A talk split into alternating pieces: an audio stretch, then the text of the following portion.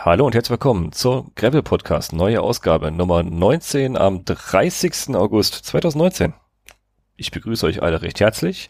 Mit dabei habe ich heute wieder den Tom. Grüß dich, Tom. Ja, hi, grüß dich. Und den Ralf. Grüß dich, Ralf. Hallo, grüßt euch. Und ich bin's hier, der Pascal. Wir sind wieder zusammengetroffen nach dem wunderschönen Sommer. Der hat ja gerade so eine kleine Pause eingelegt, glaube ich, bis 2021. Finde ich auch gar nicht mal so unangenehm, äh, dass das mal ein bisschen angenehmer zum Graveln wird. Irgendwie habe ich so Gefühle, ah, jetzt muss ich wieder raus in den Wald äh, bei dem Wetter. Irgendwie weiß ich nicht, so innerlich habe ich so einen Drang gerade in den Wald rauszufahren bei dem Wetter, wenn es regnet und äh, ja, irgendwie nass ist und draußen alles voll Nebel ist. Ich muss im Wald. Irgendwie habe ich das Gefühl bei dem Wetter. Aber trotzdem war es heiß die letzten Tage. Die letzten Wochen war es sogar sehr heiß. Da kommen wir gleich noch zu. Der Tom war nämlich unterwegs bei ja, Sahara-Temperaturen. Kann da was zu erzählen heute. Äh, Tom hat heute ein bisschen was zu erzählen über den Orbit 360, den er bei schweißtreibenden Temperaturen gefahren ist. Und wir haben Hörerpost von der Ausgabe Nummer 17 war das. Da hat uns Hörerpost erreicht von Fabian. Der hat unter anderem noch ein paar tolle Tipps gegeben. Wir haben mit der Ausgabe 17, ihr erinnert euch vielleicht noch, wir haben über äh, unsere wunderschönen Satteltaschen gesprochen, unsere Arschraketen, dass die immer gern so wackeln, dass es da Unterschiede gibt, wenn die so wackeln, diese unsere Satteltaschen. Es gibt welche, die ein bisschen fester sind und ein bisschen weniger fest an, an Sattelstütze sind und dann wackeln die wie so ein Lämmerschwanz hinten. Und da hat er noch einen Tipp gegeben. Ich habe das schon mal auf dem Schirm gehabt, aber irgendwie aus den Augen verloren. Von Woho, diese Saddleback Stabilizer. Du kennst die, Ralf, ne? Mhm, ja. Das, das ist im Grunde etwas, äh, es, es ist ein gebogenes Stück Stahl, was man sich hinten an die Sattel Stütz, äh, Sattelstreben, die Stütze, ich das Wort, mhm. Sattelstreben, genau, die Saddle Rails hinten, äh, hinten anschraubt mit so einer kleinen Halterung und dann, dann, dann geht das nach hinten weg wie so ein umgedrehtes L und dann hat man zwei Flaschenhalter, die man links und rechts festschrauben kann und diese beiden Begrenzungen halten dann nach links und rechts die Satteltasche so ein bisschen fest. Wie kann man das besser erklären? Das geht so ein bisschen nach hinten raus, so, so, so, so, ein, so, so ein Stück, so ein Stück Metall, so ein, ähm, so ein Rundstahl und ist einmal nach unten gebogen, was einfach nur die Satteltasche daran hindert, nach links und rechts auszuschwenken. Und darin sind noch jeweils zwei Bohrungen drinne, links und rechts, und da kannst du dir deine Flaschenhalter dran montieren. Eigentlich total simpel. Woho Saddleback Stabilizer. Finde ich gar nicht mal so schlecht. Mhm. Ich glaube. Manchmal ein bisschen ja? schmal aus, aber dann kann man es ein bisschen aufbiegen. Ja, richtig. Und dann passt auch die größere Satteltasche wirklich gut dazwischen und es funktioniert erstaunlich gut. Ich habe es eh aus Augen verloren gehabt. Oder ja. Flaschen. ja, genau. Man muss ja keine Flaschen dran machen, ähm, aber auch auch wenn du Flaschen dran hast, die gehen weit genug nach hinten raus, dass sie nicht beim, beim Pedalieren stören, die Flaschen. Was ich allerdings jetzt so gelesen habe bei der Recherche, dass ähm, bei manchen Sätteln sich die, die Sattelstreben auch so ein bisschen mitbewegen schon mal, je nachdem, was man Sattelmann hat. Und, und die, die Befestigung, die reibt an den Sattelstreben und reibt sich schon ein bisschen durch. Da kann es ein bisschen zu, äh, zu Abnutzungserscheinungen kommen, aber ich würde es gerne mal ausprobieren. Nur leider in Deutschland finde ich jetzt keinen, der mir die in Deutschland gerade so besorgt. Äh, ich hoffe mal, dass Hörer mal Tipps haben, wo man in Deutschland sei es ein Geschäft, wo ich gerne hin, hingehen würde in Nordrhein-Westfalen, der sowas verkauft, wenn nicht, dann gerne ein Onlinehandel, der in Deutschland die Woho Saddleback Stabilizer verkauft. Die würde ich mir gerne mal ausprobieren bei meiner Tasche, auch wenn meine nicht allzu sehr schwankt, die ist ziemlich gut, die ich habe, aber ich möchte gerne die Flaschen hinten damit dran machen. Das finde ich eine ganz gute Idee. Also auch die, die, äh, die Fitlock Bottle äh, Flaschen, die kann man hinten anschrauben. Die würde ich gerne mal dran machen. Das ist ein Tipp von Fabian. Danke dir, Fabian, dafür. Und wir haben gesprochen über, mir ist das total egal, verkratzte Rahmen. Da sind wir, glaube ich, unterschiedliche Meinungen, Tom, oder? Oh ja. Oh ja, Geht ne? Fast gar nicht. Geht gar nicht. Für mich sind das Kampfspuren, das gehört dazu. Oder, Ralf? Ja, jeder Kratzer eine Geschichte. Jeder Kratzer, genau das ist es. Jeder Kratzer eine Geschichte, über die man sich freuen oder ärgern kann. Das ist wie so eine kleine, ne, kleine Checkliste. Also ehrlich, ich hasse es auch, wenn das großflächig ab, abgeschabt ist, aber ehrlich, so ein paar Kratzer, pff, die stören mich nicht wirklich von der Zettel, von der Tasche, Rahmentasche oder sowas. Aber wem sie stören, da gibt es so ein schönes, so Grip-Tape. Link ist gleich auch in den Shownotes mit drinne. Ein Grip-Tape, ähm, also ein selbstverschweißendes, vulkanisierendes Band. Das sieht gar nicht mal so schlecht aus. Also wenn man es ein bisschen enger, enger äh, drum zieht, dann vulkanisiert das auch äh, so ein bisschen und dann hat man es richtig fest an der Sattelstütze dran und da reibt sich die, die Sattelstütze auch nicht mehr wirklich ab. Könnt ihr euch mal anschauen. Sieht interessant aus. Heißt, wenn ich das übereinander wickel, dann verschweißt das? Ja, so, so lese ich das, ja. So lese ich das raus. Dann wäre es ja an der Stelle auch wasserdicht, wa? Richtig. Cool. Richtig. Wo hast du eine Idee dafür? Hast, hast du denn? Sattelstütze. Eine Sattelstütze, dass kein, kein, kein Dreck in, in die äh, in Rahmen und Sattelstütze reinkommt. Mhm. Müssen wir mal gucken, wie, wie flexibel das Material ist. Ja. Dafür habe ich einen alten Schlauch. Ich nehme alten Schlauch dafür. Isolierband. Ich habe Isolierband genommen an der Carbon-Sattelstütze. Einwandfrei. Nichts. Geht auch, ja. Aber das Schöne ist mit diesem Schlauch, ich, ich habe noch so einen alten Rennradschlauch, den, den ich, äh, hier so ein 26er Rennradschlauch, der ziemlich dünn ist, da ein Stück abgeschnitten, die kannst, die kann, der ist richtig fest drüber und wenn du mal, mal dran musst und säubern, kannst du auch wieder hochziehen, muss ich das, das Kleeband wieder abmachen, hast keinen lässigen Kleber, der, der ist richtig fest dran und seitdem knackt keine meiner Sattelstützen mehr, weil ich bin derjenige, der in unserer Gruppe immer aufgefallen ist mit, äh, mit irgendeinem Knacken am Rad und es war immer meine Sattelstütze. Immer. Alle haben geguckt, Pascal, Sattelstütze, ja, ich muss wieder sauer machen, weil irgendeinen Sand habe ich immer drinne vom Pendeln. Reinsand, habe ich immer Sand drinne gehabt. Seitdem ich den äh, Rennradschlauch da drüber ziehe, nichts mehr. Ruhe, seitdem habe ich das Ding nie mehr geputzt an der Stelle. Habe ich das jetzt gesagt? Verdammt. Ich putze mein Fahrrad.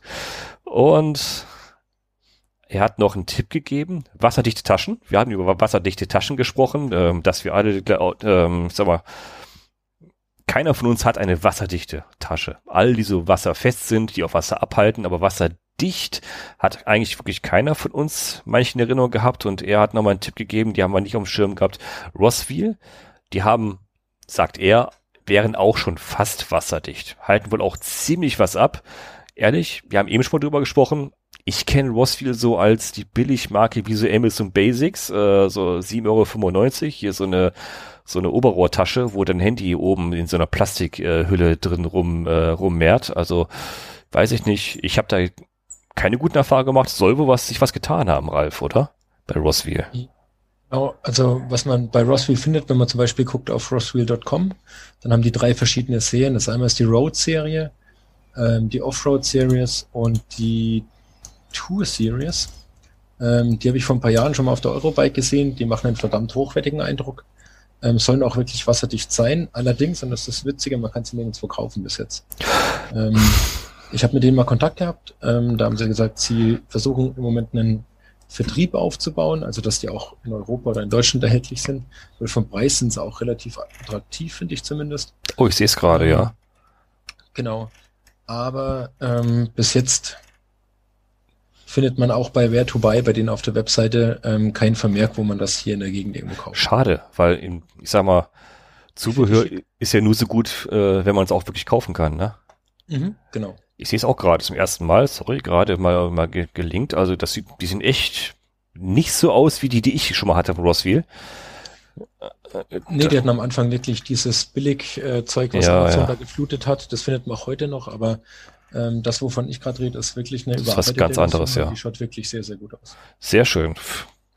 Tubeback 40 Pfund, Tool Pouch, Bottle Pouch 35 Pfund, Large Frameback 75 Pfund. Sieht interessant aus auf jeden Fall. Wäre schön, wenn es mhm. das mal zu kaufen gäbe und das jemand in den Finger gehabt hätte. Ja, so viel Rückschau. Also, unsere Hörer weisen uns nochmal darauf hin, dass wir nicht vollkommen sind, was auch richtig so ist. Wir können ja keinen Überblick über alles haben. Also, wenn ihr irgendwelche Tipps habt oder was klarstellen wollt oder was ergänzen wollt zu den letzten Folgen, schreibt immer gerne hinzu und ich gebe die Links auch jetzt wieder in die neuen Shownotes mit rein, dass ihr immer auf dem Laufenden seid. Heute hatten wir uns unter anderem das Thema gesetzt, nein, ich will das Wort jetzt nicht in den Mund nehmen, aber Einsteigerbikes sagen. Ich will jetzt nicht sagen billige Gravelbikes. Ich will das Thema Einsteigerbikes. Äh, ein paar Hörer haben, haben mal gefragt, Mensch, äh, wa was sind denn so die Einsteigerbikes bei den Gravelbikes? Was, was gibt's da so am Markt an Einsteigerbikes? Könnt ihr nicht mal darüber sprechen? Schwierig, oder? Einsteigerbikes. Was ist ein Einsteigerbike? Da haben wir uns im, im Vorfeld der Show hier auch schon mal kurz unterhalten. Was ist eigentlich ein Einsteiger-Gravelbike? Ähm, die Recherche auch hierzu förderte zumindest bei mir einige Tränen ins Auge. Ich sage, Leute, das könnt ihr wirklich nicht am Markt werfen, so etwas. Da, soll, da sollte doch bitte schon keiner draufsetzen, wenn er nicht eh schon lebensmüde ist. Und wo ich sage, wie? Wieso können die das für den Preis verkaufen? Also, ich habe ich hab sowas gefunden, ich nenne den, den Mark jetzt nicht, aber in dem Baumarkt. Also, wenn ihr bei Google mal, gebt bei Google, Google mal Baumarkt und ein Gravelbike ein. Bitte auf eigene Gefahr jetzt, ne? Höre auf eigene Gefahr. Äh, das ist keine Empfehlung von mir jetzt oder von uns, da irgendein Bike zu kaufen. Aber ehrlich, macht euch den Spaß mal. Und da seht ihr Billigbikes. Keine Einsteigerbikes. Ehrlich, das sind Billigbikes. Da findet ihr ein Gravelbike für 291,46 Euro. So, erstmal sacken lassen. Sprachlos. Also auf, auf, zwei, auf zwei Arten sprachlos, oder? Ja, ähm, ja, irgendwo muss bei solchen Rädern der Preis herkommen und ähm, der wird an allen Ecken und Enden gespart. Und dann kommt da eigentlich nur Schrott raus und ist absolut nicht empfehlenswert. Also wenn ich sowas sehe, da steht Gravelbike Flat. Das Flat bezieht sich auf die Flatbar. Das heißt, das Ding hat keine Dropbar, das hat, hat einen geraden Lenker. Das Ding hat auch keine Gangschaltung. Da steht Eingang. Ich denke mal, das wird, das wird sogar eine, eine Flip-Flop-Narbe sein, eine fixie Flip-Flop-Narbe sogar drin sein. Und da steht Gravelbike drauf. Nee, Leute. Das, das ist, glaube ich, nur einfach auf den Zug aufspringen. Gravel ist gerade modern, ist in aller Munde und ähm, ja, wir nehmen jetzt irgendein Rad und sagen, oh, das ist auch ein Gravelbike. Ist egal, hat nur einen Gang, ist ein Gravelbike. Also, ich, also, ich, also, ich, ich glaube, da ist irgendein Student in der Zeile verrutscht. Und, und ich glaube, wenn man sieht, was da teilweise an Schaltungen verbaut ist, dann ist das, glaube ich, das, was seit Jahren irgendwo in dem Keller auf einmal aufgetaucht ist bei irgendeinem Hersteller und dann hat man das halt dann noch. Ja, weil ehrlich, wenn man ein bisschen hochscrollt, dann finde ich das nächste Gravelbike für 671 Euro und 63 Cent. Tolle Preise, finde ich super, ne? 671 Euro, das geht exakt 63 Cent, ähm, für ein 28 Zoll 18 Gang Unisex Gravelbike. Also Männer und Frauen können es nutzen, ist ja schon mal toll. Aber 18 Gang, also zwei, zweimal neun Gang. Wie du sagst, ich glaube, das ist so lange abgehangen, dass wir schon gar keine mehr haben aus dem Keller, oder? Ähm, ich habe sogar noch was anderes gerade äh, entdeckt, wo du gesagt hast, ich soll einfach mal googeln wegen äh, ja. Travelbike. Ähm, ein äh, ehemaliger Katalogversand, der das jetzt auch im Internet macht, hat ein Travelbike, die haben sogar Hakenpedale. Ich dachte, wow. das nicht mehr. Aber wow. da haben die irgendeinen Keller aufgemacht, oder? Ich glaube. Hatte irgendein Keller aufgemacht, ey, wir haben noch was gefunden, das muss jetzt raus. Das ist Hipsterzeug, das ist. Nee, also ehrlich, ähm, also das erste Suchergebnis, wo ich diese 8, 671 Euro Räder finde und das andere Bike, andere ähm, Gravelbike aus dem Baumarkt für 800, was habe ich hier? Das war eins, Moment, meine Liste, das waren 399 Euro mit, äh, mit dreimal sieben Gangschaltung. Ich glaube, da sind wir uns einig, das ist kein Einsteiger-Rennrad, kein Einsteiger-Gravelbike. Also darüber reden wir, glaube ich, jetzt nicht über diese nee, Dinger. Wir sollten vielleicht mal ernsthaft drüber sprechen. Genau, weil, also ich glaube, den Dingern haben wir jetzt zu viel Raum gegeben gerade. Also wirklich, wenn ihr ein Gravelbike sucht und ihr findet, ihr seht, das Ding wird im Baumarkt verkauft, also 99,9 Prozent Finger weg. Also ehrlich, Finger weg. Das geht gar nicht. Das geht überhaupt nicht. Also wer es. Das repariert euch, glaube ich, auch keiner, ja. Nein, das kannst du doch nicht reparieren. Ähm, also wir reden über Einsteigerbikes, da sagen wir mal, erstmal erst Pre Preis weg. Lass, lass uns doch mal über Einsteigerbikes reden und äh, lass uns erstmal das Thema Preis außen vor. Ähm, was, was sollte, was sollte so ein Einsteigerbike eigentlich wirklich haben? Einsteiger-Gravelbike. Also, abgesehen von, von dem Rahmen, da reden wir ganz klar, eigentlich preislich gesetzt ist doch nichts anderes als Alurahmen eigentlich machbar, ne? Einsteiger Gravelbike, ja. Alu, Alu ne? ist Alu. da, ähm, glaube ich, das Material der ersten Wahl. Einsteiger ja, Alternativfuß, Alu. Alu, okay. Dann reden wir darüber, ähm, gesetzt ist, ist ein Dropbar, also ein Rennlenker, mhm. ist klar, ist egal welcher. Ähm, Schaltung und Bremse, glaube ich, wären noch für uns interessant. Schaltung und Bremse. Ja. Ein Einsteigerbike finde ich braucht, sollte zuverlässig sein. Es muss nicht das Top of the Art sein. Richtig. Ähm, aber es sollte funktionieren. Es sollte funktionieren. Das heißt, ähm, es sollte sichere Komponenten haben. Ich meine, genau. wir wissen, ähm, wenn wir damit ins Gelände gehen, da wirken ganz andere Kräfte drauf und da muss halt so eine Bremse auch vernünftig bremsen. Mhm. Und äh, man muss nicht äh, oder braucht nicht das Gefühl, oh, die könnte gleich wegbrechen oder sonstiges. Nee, also da sollte man auf keinen Fall dran sparen, an den ganzen Sicherheitskomponenten. Okay, wir reden ganz klar über Diskbremsen, ne? also keine, keine Felgenbremse, wir reden ganz klar über Diskbremsen. Ne? Ähm, Oder? Jein. Jein, Ralf, jetzt kommt also der Ralf. Ich habe ich hab schon ähm, von, von einem Hersteller ähm, Gravelbikes aufgebaut mit Mini-V-Brakes und auch die funktionieren echt gut, wenn sie entsprechend gut von der Haltbarkeit her sind. Oder äh, von der Wertigkeit sind. Okay. Mini-V-Brakes, wenn man es nicht so krass belastet, sind die Dinger echt nicht schlecht. Mhm. Aber trotzdem wird meistens ja mittlerweile wirklich äh, die Scheibenbremse genommen, ne? Weil ja, glaub, auch, auch, auch die, ja, die V-Brakes, das ist ja so ein bisschen nischig, ne?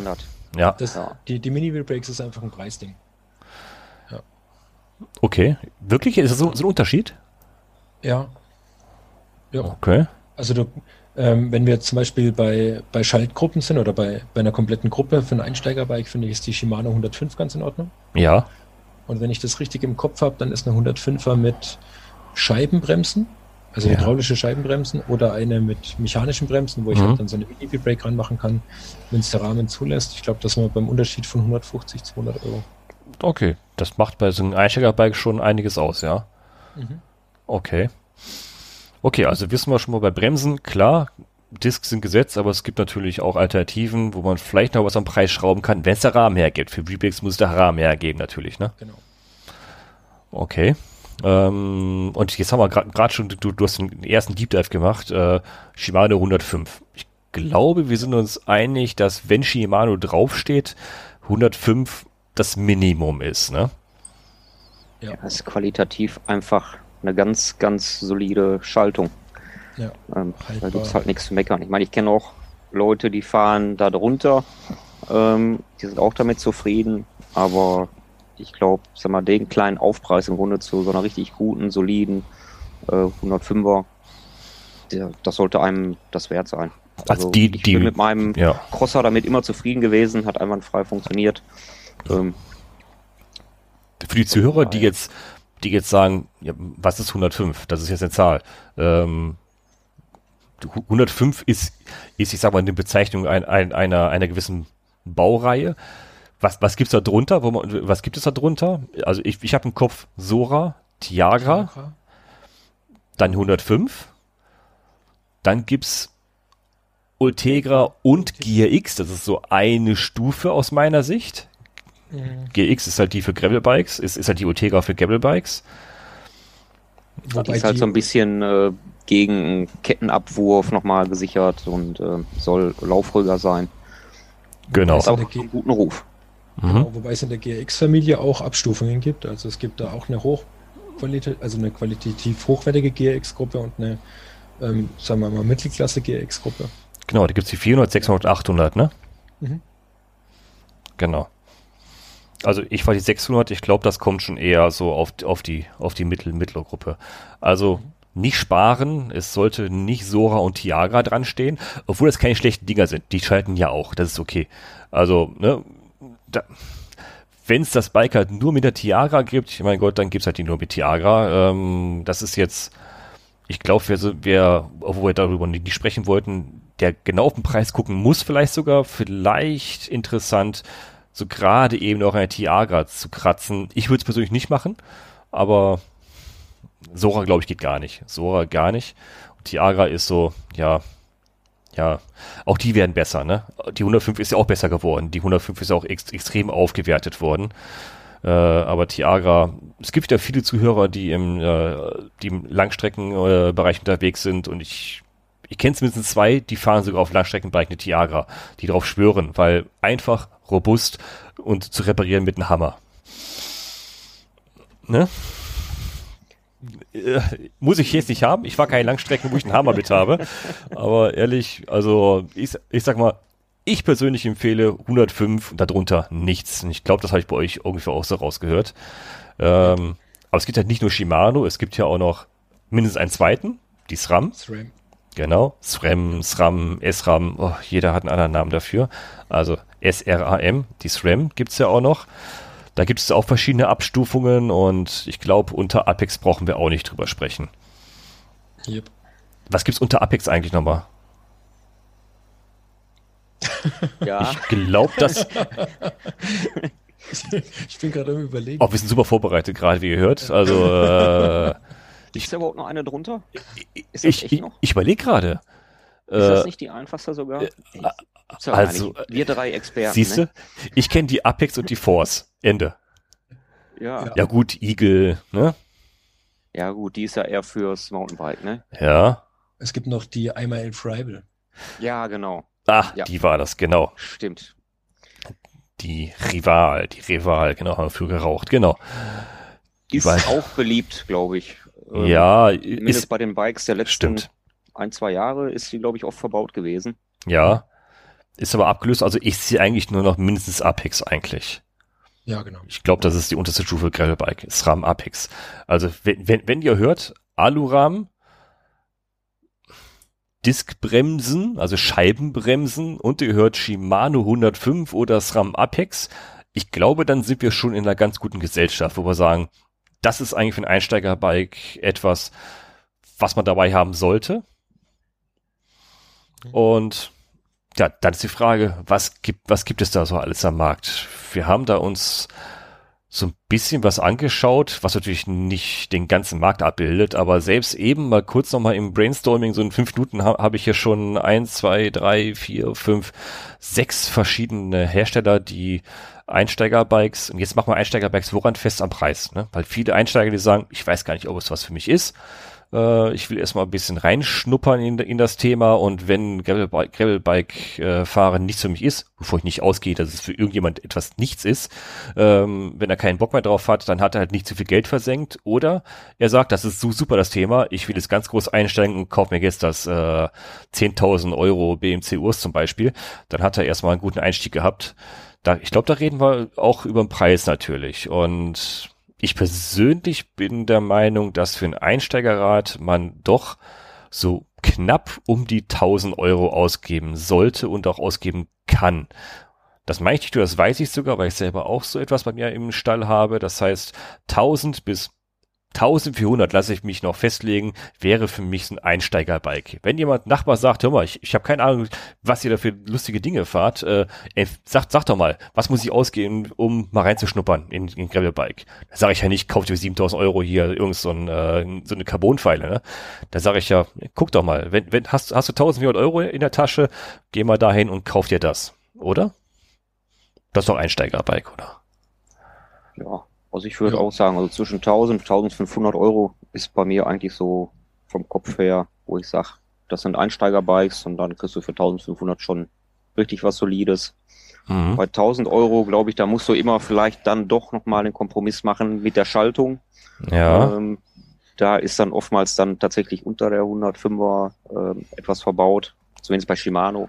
Genau. Und ähm, ja, das muss man dann für sich entscheiden, ob einem das wert ist. Ich meine, wir merken das vielleicht äh, mit Schaltung, die Unterschiede, aber für, für einen Einsteiger ist es dann ja, vielleicht dann doch nicht ganz so relevant. Genau, also da ist ein wichtiger Punkt. Ich glaube, wir, wir haben ungefähr ein gutes Gefühl, was, was ein, was ein, ein sattes Schalten bedeutet, was ein präzises Schalten bedeutet, was ein Schalten unter Volllast äh, mitten im Dreck bedeutet. Äh, ich glaube, da haben Anfänger noch nicht so viel zu tun. Deswegen können die auch gerne so ein bisschen in der unteren Klasse, Klasse fischen. Äh, aber selbst bei uns jetzt gerade eben so beim kurzen Googlen, was, was haben wir da alles so? Wir haben zum Beispiel so ein, so ein Breezer. Ein Bretzer. Breezer. so ein Breezer Radar Expert 2020. Das kriegst du für solide 1099 Euro zum Beispiel. Hat auch eine ganz gute Ausstattung, wie ich das sehe. Und das Interessante ist, es ist ein Stahlrahmen komplett. Ne? Ja, ist ein Stahlrahmen, aber es hat eine Sora-Schaltung. Wo ich sage, geht eigentlich gar nicht. Erstaunlicherweise aber eine verdammt gute Bremse. Die TRP Hirt. Die Hydraulic Road.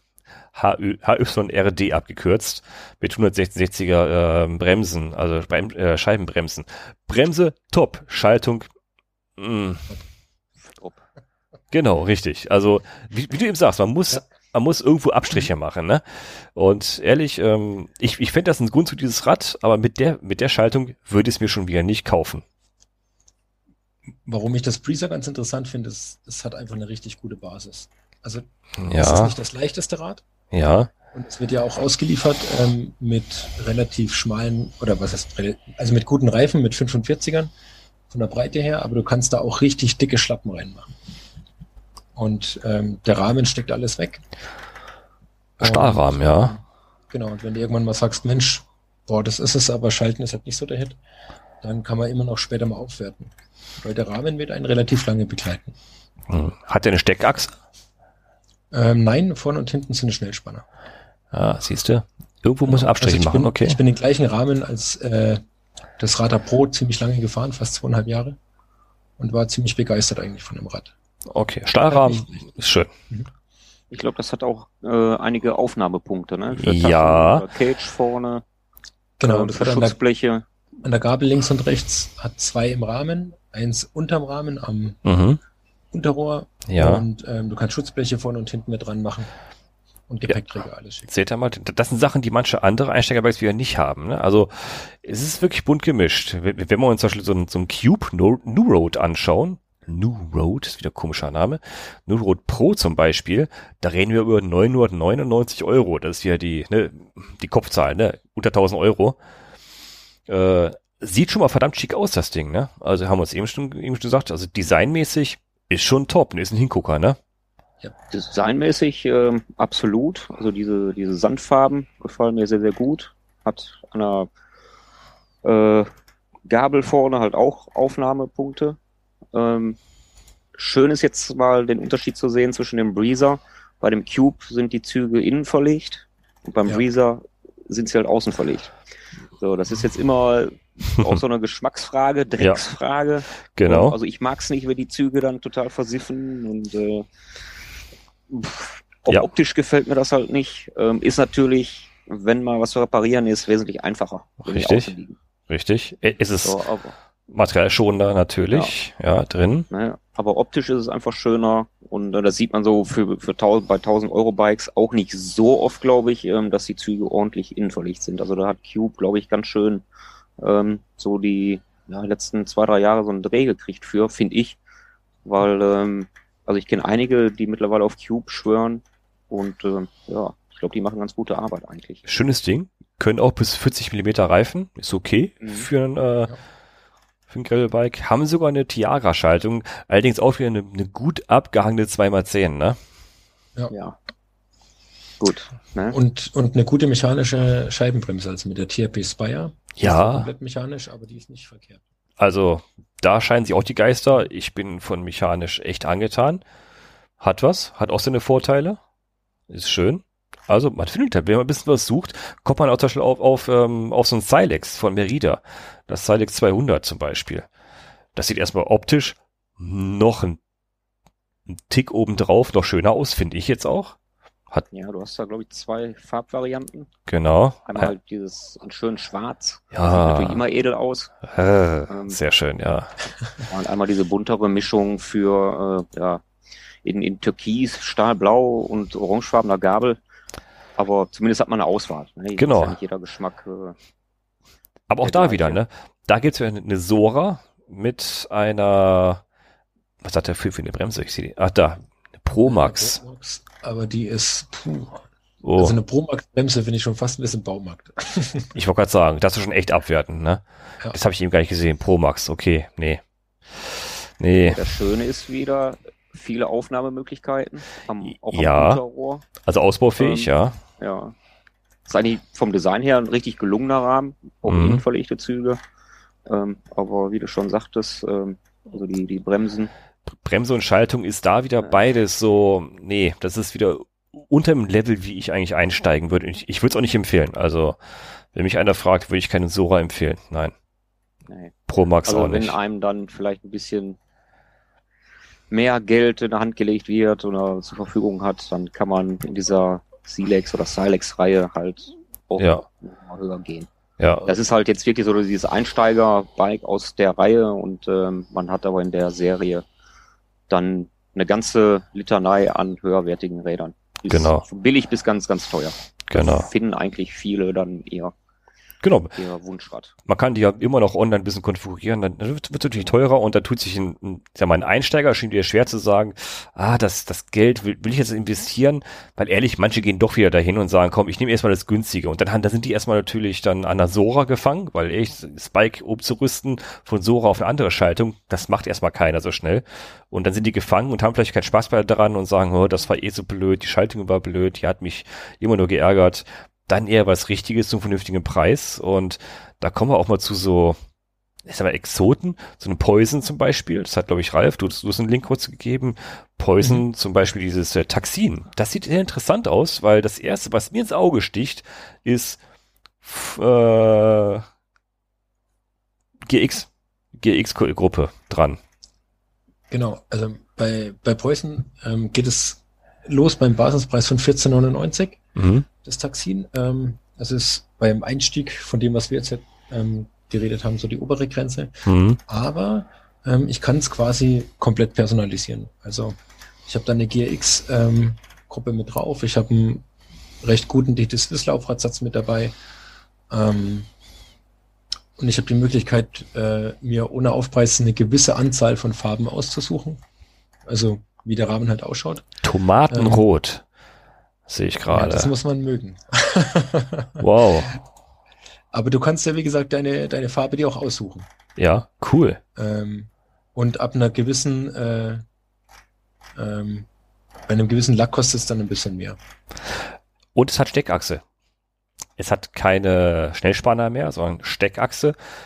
Genau. Was ehrlich für mich, da weine ich gerade ein bisschen hinterher, was ich bei meinem Einsteigerbike, ich, ich, ich meine, stall ja auch ein Einsteigerbike, es hat leider auch nur Schnellspanner. Da hätte ich gerne Steckachse. Ehrlich, das macht viel aus. Finde ja, ich persönlich. Alleine, wenn, du das, wenn, du das, Rad öfters mal transportierst, Vorderrad raus, Vorderrad rein. Ja, auch vom Fahren. Du merkst es. Du merkst es.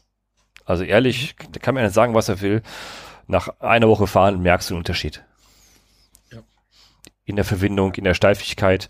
Ob hinten beim Berg hoch äh, strampeln die die Bremse irgendwann hinten schleift, dann weißt du, du hast du hast eine äh, du hast keine Steckachse. Das das verbiegt sich richtig. Also das habe ich auch gemerkt, wie ich die ersten Woche, wie ich das Rad neu hatte und dann durch den Teutoburger Wald die ersten äh, Anstiege hoch bin. Sag, was ist denn das? Was was was schleift der da hinten? Dann hat er gesagt, oh, du, du, oh, du hast hinten eine äh, keine Steckachse, ist klar, dass hinten schleift. Das das verbindet sich richtig. Mhm. Also, Steckachse ist schön. Also das, das Poison, finde ich, hat äh, eher so ein, so ein klassische, so eine klassische Rahmenform. Ja. Wenn man das mal so ein bisschen von der Seite betrachtet, ähm, es wirkt eher so ein bisschen klassisch, ähm, hat mhm. aber halt auch ja so teils teils verlegte Züge. Ähm, also im Rahmen selber mhm. geht ein Zug runter ja. und aber auch außerhalb des Rahmens. Mhm. Ähm, genau. Finde ich ja wie gesagt, also ich mag es halt immer mit einer clean Optik sehr gerne. Das ist immer so eine Sache. Es ist ja. Geschmackssache. Ist jetzt äh, von, von der Funktionalität her ja fast uninteressant. Ähm, muss man mögen oder halt nicht. Hat, hat alles seine Vor- und Nachteile. Ich, ich fahre ja zwei Bikes und die können unterschiedlicher nicht sein. Das eine hat komplett innen verlegt, das andere hat komplett außen verlegt. Das äh, hat alles echt seine Vor- und Nachteile. Das äh, ja, innen verlegt sieht schön aus, gebe ich dir recht. Ist weitaus schöner. Ich bin das Ridley mal gefahren, testweise, äh, oder wie du, dein, äh, dein Backroad, da siehst du ja gar nichts mehr an Zügen, ne? Das ist natürlich geil. Ja, aber ja, also für mich jetzt, ähm, da irgendwas an den Zügen zu reparieren, ist natürlich. Hm, genau, richtig. Äh, ist halt, äh, schwierig, aber ja. Aber ist halt immer die Frage. Der eine will ja sowas auch gar nicht selber machen, genau. gibt das von vornherein lieber Und ab. Kann es vielleicht auch gar nicht, genau ne? Dann ist es egal. Ja. Und wenn einer halt ähm, begabt dafür ist, so ein technisches Verständnis hat, ähm, der schraubt das halt dann selber äh, ja. los und macht neue Züge dran. Ja, oder häufiger einfach mal umbaut. Ich habe jetzt auch mein eines Gravelbike, da habe ich jetzt meine, meine dritte Schaltung schon dran. Ne? Einfach nur als umgebaut. Äh, ja, mit innen verlegt ist das echt schwierig, kann ich sagen. Dann haben wir noch gefunden, Grid die habe ich gar nicht auf dem Schirm gehabt. Also das Grid von Octane habe ich gar nicht auf dem Schirm gehabt. Äh, das Ding. Das sieht auch nicht so schlecht aus. Preislich habe ich jetzt keine Informationen zu gefunden. Ähm, ja. Bei dem Grid. Äh, ich glaube, das kostet so 1300. Ja. Okay. Hat aber schon von der Ausstattung her auf jeden Fall eine, auf jeden Fall eine SRAM Apex, also schon mal Punkt erreicht.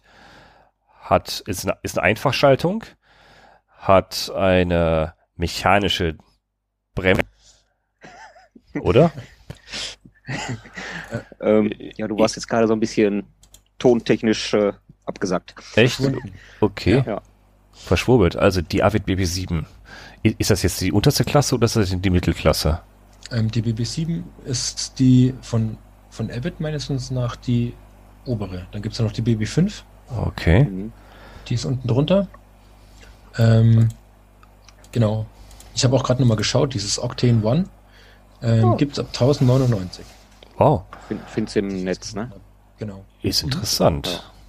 Ja. Ah, ich sehe es gerade, die Bremse. Ja, alles klar, die ist gut. Ja, ja, das. Sieht edel aus. Oh, Ein schöner klassischer Diamantrahmen. Mhm. hat genügend Aufnahmen. Auch. Außen verlegte Züge. Ja, Aber ähm, ja, das ist ja so ein, so ein Tochterunternehmen hier von NS Bikes. Da hattest du ja letztens, glaube ich, einen genau. Test, ne? Ich habe letztens NS-Bikes gehabt, das, äh, das st- stockharte Ding, richtig? Das Gravel-Bike. Also NS-Bikes, Rondo und anscheinend auch Octane sind alle so unter, unter einem Hause. Sieht man, also bei NS-Bikes und Rondo sieht man das an Rahmen alleine schon. Das sieht man an der, äh, an der Strebe rechts an der, an der Drive-Side. Siehst ja diesen kleinen Haken, der da unten geht, dass, dass du ein breiteres, breiteren Laufrad hinten einbauen kannst. Hat der jetzt nicht. Was ich jetzt, was mir gerade auffällt, bei dem Octane One, bei dem Crit 2 für 1099 ist zwar eine Apex dran, aber es ist eine Zehnfach-Schaltgruppe. Ähm, hat schöne Reifen, also der Kenter Flintridge ist ein cooler Gravel-Reifen und Hayes mechanische Scheibenbremse. Mhm. Zehnfachschaltung, okay, das ist schon, hm. Ja, boah, ist okay, ne? Ja, Also ich Oh. Hält die Grenzen, ne? viele Leute, welches Fahrrad sie, äh, welches Gravelbike sie da vielleicht nehmen könnten. Und äh, ich sage da immer ganz klar, ja, du musst wissen, was du damit im Gelände machen willst oder wie weit du in das Gelände hineinfährst. Wie extrem nutzt du dein Fahrrad dafür? Und wenn du jetzt sagst, so, ich fahre gelegentlich mal über den Feldweg und ein bisschen so über Asphalt zur Arbeit, dann ist auch so eine Zehnfachschaltung völlig ausreichend. manchmal. vollkommen okay, vollkommen fein. Ja, sind wir uns einig, ja. Vor allem, weil die Kassetten auch immer besser werden von der Bandbreite. Ja, Also vorher hat ja die Zehnfach bei 36 aufgehört irgendwann mal und heute gehen die Zehnfach deutlich weiter als 36. Ja. echt, zehnfach auch schon? Okay, Mhm. wusste ich gar nicht. Ja. Dann könnte es für manche interessant sein, wenn, wenn die wieder Sparfüchse sind, okay. Ja, ansonsten, ich kann nur vom Rad sonst noch abschließend berichten. Ich habe ja, ich habe mich ja, ja, den, den Live-Test äh, gestellt und bin zu Decat Decathlon gegangen und habe mir da das Gravelbike gekauft, das äh, RC520 1x11 Limited. Das RC520, das habe ich mir vor genau einem Jahr gekauft. Ich habe heute noch ein Video dazu veröffentlicht, also ich, ich möchte es nicht missen. Ich habe da jetzt knapp unter 7000 Kilometer mit, mitgefahren. Das ist gerade das Bike, was ich am häufigsten bewege. Da, damit fahre ich eigentlich fast jeden Tag mit dem Ding. Das ist für 999 Euro top verarbeitet. Ich habe da noch keinen Defekt dran gehabt. Also für mich Langzeittest. Ich habe da eine Apex 1x11 dran. Ich habe die TRP Hydraulic Road, also die Hürth habe ich dran, die Bremsen. Das ist total solide. Da gibt's nichts dran zu meckern. Es hat leider der einzige Wermutstropfen ist Schnellspanner. Das ist wirklich das einzige, was ich wirklich zu meckern habe, sind die Schnellspanner. Hätte das Ding eine Steckachse, wäre das, wäre das für mich ein Ding, was ich sofort jeden empfehlen würde. Jeden, weil das ist, also ehrlich, Preis-Leistung ist unschlagbar bei, bei, bei so einer Ausstattung. Und das ist total solide. Ich habe, wie gesagt, ist nichts dran. Das Ding läuft noch wie ersten Tag. Ich habe jetzt zum ersten Mal die, jetzt die Belege komplett gewechselt, also Bremsbelege. Swiss-Stop eingebaut jetzt mal. Jetzt bremst das sogar noch besser. Also die, die, Mecha die, die äh, mechanisch angesteuerten hydraulischen Bremsen. die sind super. Kein Vergleich natürlich zu, zu, zu vollhydraulischen. Sind wir uns einig, ne? Das, das kannst du nicht vergleichen. Das ist schon, man merkt den Unterschied schon, aber ehrlich, es ist vollkommen aus, ausreichend. Diese mechanischen oder mechanisch angestellten Hydraulikbremsen, die sind vollkommen ausreichend. Die Bremsen sind super. Ähm, Hydraul Vollhydraulik ist für mich immer noch ein Tick besser, aber die reichen vollkommen aus. Also die, da, da ist, ist es für mich keine Einschränkung, wo ich sage, da, deswegen würde ich ein Rad nicht kaufen. Top-Ausstattung. Top also Decathlon Triben gibt's gerade wieder die ab September diesen Jahres 2020 die nächste Auflage. Gibt's also das einmal F Limited wieder in der zweiten Auflage. Das gibt's immer nur für drei Wochen zu kaufen, dann ist es weg, weil ausverkauft. Das Ding geht weg wie geschnitten Brot. Das Ding ist innerhalb von drei Wochen ausverkauft. Das Lager ist komplett leer. Die haben da, also in Frankreich, Belgien und Deutschland wird das Ding in drei Wochen komplett abverkauft, dann ist es weg für mich. Worüber wir vielleicht äh, auch ja. noch sprechen sollten, ist, wenn du in dieser Preisklasse, wovon wir jetzt hier reden, ja. ähm, dir ein Gravelbike kaufst, ähm, das Gewicht. Ui. Das Gewicht ist ja meistens, ähm, also ich finde das immer sehr interessant. Also mhm. ich fahre lieber gerne leichter, wirklich leichter. Ich mag es halt leicht. Ähm, aber in der Preisklasse haben wir ja meistens Räder, die wiegen um die 10 Kilogramm. Ja. So, ja. Und ähm, da sollte man vielleicht auch ein bisschen darauf achten. Ähm, dem einen ist es vielleicht egal als Einsteiger und sagt, ja, 10 Kilo ist immer noch äh, weniger als mein altes Trekkingbike, klar, aber ja. ähm, das sollte ja. man vielleicht doch einfach mal im Hinterkopf behalten. Ähm, je teurer man wird oder vielleicht einfach mal vielleicht noch ein Hunderter drauflegt, vielleicht spart man da schon wieder ein halbes Kilo. So, und ähm, dem einen ist es das wert, ähm, also mir auf jeden Fall. Aber ähm, ja, vielleicht sollten die Leute das einfach mal im, im Hinterkopf behalten. Man ja, sieht das. Also der, der Preis kommt halt irgendwo her. Die ja. Schaltung, je günstiger die ist, meistens ist sie dann auch ein bisschen schwerer. Ähm, so ist das dann überall. Ne? Irgendwo ähm, Gewicht, äh, ja, am Gewicht wird nicht gespart. Ähm, bei dem Einsteigerbike so richtig, finde ich. Das ist richtig. je mehr man bezahlt, genau. Äh, desto weniger Bier. Weil ehrlich, als Einsteiger, also als Einsteiger hätte ich es auch nicht gemerkt egal, ob, ob, ob du mir dann 7 Kilo Bike oder ein 13 Kilo Bike hingestellt hättest. Als Einsteiger, der zum ersten Mal aus dem Gravelbike sitzt auf dem Fahrrad generell, wäre mir es, glaube ich, auch egal gewesen. Es ist ein Unterschied, gebe ich, das, da gebe ich dir recht, ja. Ich bin ja auch schon so ein, so eine Rennpfeile gefahren, so eine Carbon-Rennpfeile als Gravelbike gefahren. Das ist schon ein erheblicher Unterschied, ja. Das äh, merkt man schon. Ist das ist richtig. Wahnsinn. Also wenn man das mal wirklich so Vielleicht hat der eine oder andere ja die Möglichkeit, mal einfach zu vergleichen, sich auf so einen, so einen teuren Hobel zu setzen mhm. und dann auf so einen, so einen günstigen, um einfach mal dieses, dieses Gefühl dafür zu kriegen. Das sollte eigentlich jeder mal testen. Eigentlich ein, ein guter Tipp, finde ich gerade. Ja. und ähm, da sieht man einfach den Unterschied. Ja, das stimmt und, schon. Äh, beziehungsweise ja. fühlt den Unterschied, muss ja. man ja sagen. Ja. Dann kann man immer noch entscheiden, was ist einem lieber. Ähm, wichtig ist halt immer wirklich zu vergleichen. Ja, genau. Also die leichten finde ich jetzt gerade besser beim sportlichen Fahren. Mache ich ja nicht mehr so oft, äh, deswegen ist für mich persönlich nicht mehr so interessant das Gewicht. Äh, bei, bei mir ist, ist der, ist der größte Gewichtsunterschied auf dem Rad, nicht, nicht unter meinem Hintern. Äh, deswegen ist es bei, bei mir nicht so relevant, aber ja, so ein leichtes Rad, da kann man schon richtig Gas geben. Das ist ein sportiges Fahren, das kann selbst ich nachher. Selbst ich kann mit den Dingen richtig abspeeden mit zum leichten. Aber Einsteiger, 10 Kilo, da sagst du was, 10 Kilo ist eigentlich so das Einsteigerbike der Wahl. Also es gibt Einsteigerbikes, liebe Zuhörer. Ihr hört, äh, wir haben mal, mal kurz äh, mit einem relativ leichten Google ein paar Einsteigerbikes gefunden. Die Links dazu findet ihr auch hier in den Show Notes. Was jetzt nicht bedeutet, wir haben die getestet und können die, können die empfehlen. Das war einfach nur mal so, ein, so eine kleine Übersicht, was der Markt eigentlich so hergibt. Also es muss nicht immer für drei, vier, fünf, sechs, achttausend Euro ausgegeben werden für ein Gravelbike. Man kann auch kleiner starten, wenn man einfach nur mal anfangen möchte. Und ähm, bevor Fragen kommen nach, welche Pedale sind denn da drauf?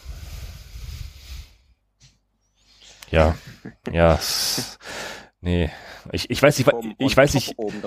Ja, also ich, ich weiß nicht, was ihr antwortet. Ich krieg's, ich, in meinem Freundeskreis, ihr kennt es ja vielleicht auch, äh, immer, ey Pascal, du bist der, der fährt mir viel, viel Fahrrad. Was kannst du mir für, für ein Fahrrad empfehlen? Nein, ich empfehle kein Fahrrad. Da kommen Gespräche auf, ne? Ja, was sind denn dann, dann was sind denn da für, für, für, für Pedale drauf nachher, ne? Also ich weiß nicht, was ihr antwortet. Ich sag, pff, ja, gar keine. Kauf, was du brauchst. Also Pedale müsst ihr euch selber Gedanken machen zu. Jetzt für die absoluten Anfänger jetzt natürlich, ne? Jo. Ansonsten haben wir es, glaube ich, ne? Ja. Ansonsten haben wir es. Auf was, was sollten Einsteiger noch drauf achten? Eigentlich haben wir es, ne? Dass der Verkäufer nicht, nicht, ja, dass der Verkäufer nicht sagt, es ist aber eine schöne Farbe hier, das Fahrrad. Das äh, kann ich Ihnen empfehlen. Nein, man sollte nicht, nicht nur auf die Farbe achten. ich das glaube, ich glaube, ja, ja gut. Und, ja. Und was wichtig wäre für mich als Einsteiger oder was, was ich zumindest empfehle, ist, sucht euch einen Händler, der das Ding auch reparieren kann. Ich kann natürlich einen oh, ja. Baumarkt kaufen, aber wenn ich ein Problem damit habe, ähm, sagt der Baumarkt bestimmt nicht, äh, da hinten ist meine Fahrradwerkstatt, bring's mal kurz vorbei. Genau. Ähm, der sagt, ich muss mal eben ein bisschen, ein bisschen Raumfarbe mischen und dann gucke ich mal nach. Genau. Mhm. Also ähm, li lieber in den guten Fachhandel gehen. Ja. Da ist dann zumindest auch eine Fahrradwerkstatt irgendwo hinten dran, die hilft, wenn man Probleme hat. Hat auch einen entscheidenden Vorteil. Man kann sich mal draufsetzen und jemand guckt, ob das Rad überhaupt passt. Passt das überhaupt für dich? Ja, was soll beim Rad nicht passen, ne? Sollte schon von der Größe her so ungefähr passen auf den Körper. Also ich würde mich nicht auf den S-Rahmen setzen. Ähm, da, da, da würde ich. Ein mit Fachhändler, der, der misst einen ja auch aus. Ja, richtig. Ja, ne? Der genau. guckt nicht Pi mal Daumen und richtig. ja, ja, das passt schon, sondern genau. der misst einfach mal kurz.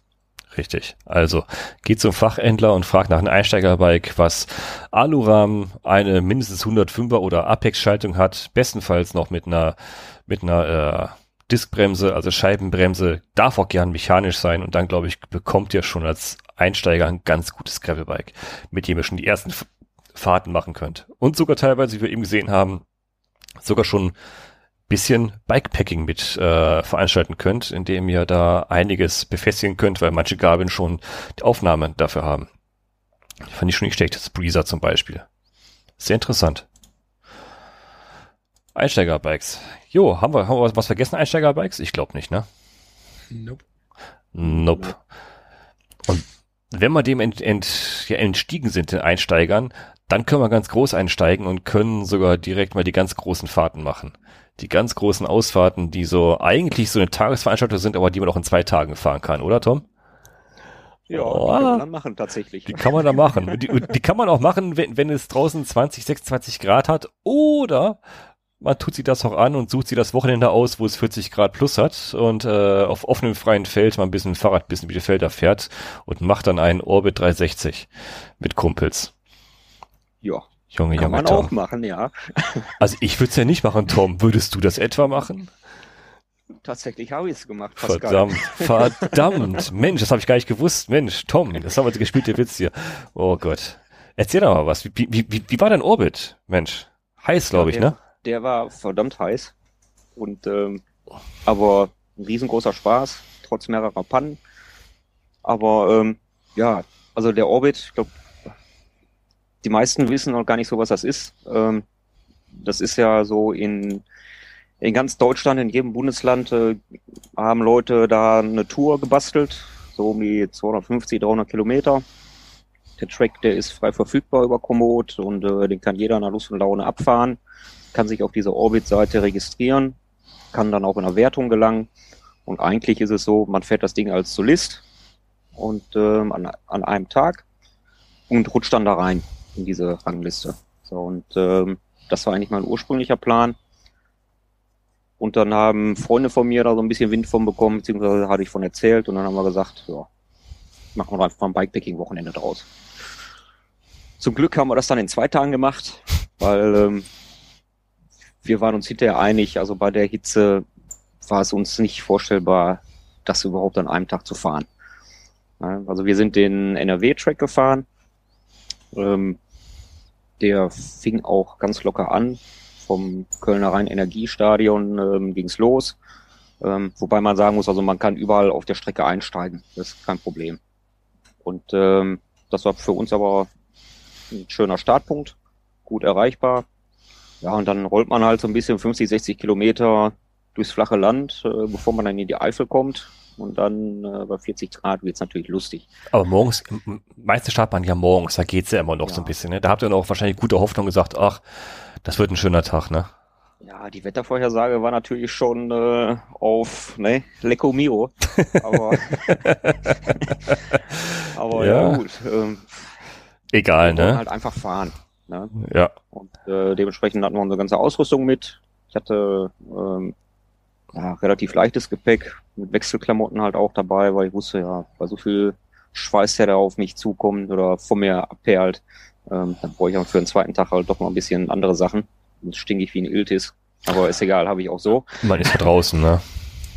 Ähm, nee, aber muss ich sagen, der Track hat uns sehr, sehr gut gefallen. Also der ist sehr anspruchsvoll, aber fahrbar gewesen. Ähm, unser härtester Gegner war einfach tatsächlich die Hitze. Und ähm, ja, dieses Körner lassen äh, an diesen gemeinen Anstiegen, das haut natürlich gerade richtig rein. Und ähm, schön ist natürlich, wenn du in der Eifel durch den Wald fährst, der nochmal ein bisschen Schatten spendet. Ähm, das hält dich noch so ein bisschen bei Laune. Also wärst du über freiem Feld gewesen, permanent, ähm, boah, ich glaube, da hätten wir irgendwann auch abgebrochen. Also wir haben am ersten Tag, glaube ich, jeder so über zwölf Liter Wasser getrunken. Ähm, dementsprechend mussten wir auch gucken, dass wir irgendwo Nachschub kriegen, weil teilweise bist du dann in der Eifel im Nationalpark unterwegs und dann kommt erstmal lange nichts. Da hast du mal ein paar Trinkwasserbrunnen, ne? Jein, hast du ja nicht. Wirklich. Ja. Also ja. Ich habe äh, bei Komoot geguckt. mhm. ähm, da kann man die sich ja anzeigen lassen mhm. und da ist halt nichts. Mhm. Und da muss man dann wirklich ein bisschen aufpassen bei dem Wetter. Gut. Aber ähm, gegen Ende des ersten Tages wurde es dann so ein bisschen kritisch. Ähm, ja, da hatte ich dann so zwei Pannen hintereinander. Irgendwie fluppte der Schlauch da nicht richtig rein und äh, hat sich ein Loch gefressen und das war so, wir wussten, wir haben noch eine halbe Stunde, dreiviertel Stunde hell und dann ist Feierabend hier und bis zum nächsten Ort ist es eigentlich noch zu weit und mh, hm, Glück eigentlich, ähm, dass wir dann gesagt haben, okay, wir verzichten aufs Abendessen, wir schlafen hier oben auf der Hochebene. Und ähm, das war wirklich das absolute Highlight für mich. Wie gesagt, bei dem Wetter auf so einer Hochebene zu liegen, du guckst in den Sternenhimmel, ist bombastisch. Du hast absolute Ruhe da oben gehabt und ähm, du siehst Sternschnuppen, du siehst die Milchstraße, du siehst Satelliten, und äh, du sitzt halt mit guten Freunden und, und Quatsch übers Graveln und war perfekt. Also Gott Warm sei Dank, genug war es ja auch. Sagen, ne? Ja, ja. Und Gott sei Dank muss ich sagen, hatte ich im Platten, dass wir das nicht in, in den nächsten Ort geschafft haben. Also das war ein absolutes Highlight und ähm, ja, das war so der erste Tag. Und ähm, eins muss ich sagen, ähm, der Jan, also einer meiner Freunde, die da mitgefahren ist, der fährt erst Gravelbike seit ja, Anfang des Jahres und der hat sich echt super entwickelt und der ist halt noch nie so viele Höhenmeter an einem Stück gefahren. In der Eifel ist das natürlich ein hartes Brot. Und ähm, der war echt froh, dass er, oder auch stolz, dass er das so geschafft hat. Und ähm, da ziehe ich auch meinen Hut vor, auch wenn er mal ein, zwei Mal geschoben hat. Völlig egal, aber der hat sich da durchgebissen. Die Eifel und, kann ähm, schon fies sein, ja.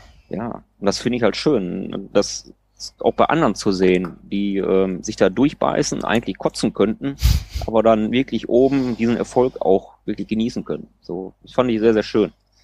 Ja, ja und dann, ähm, ja, was für den einen eine kurze, für den anderen eine längere Nacht.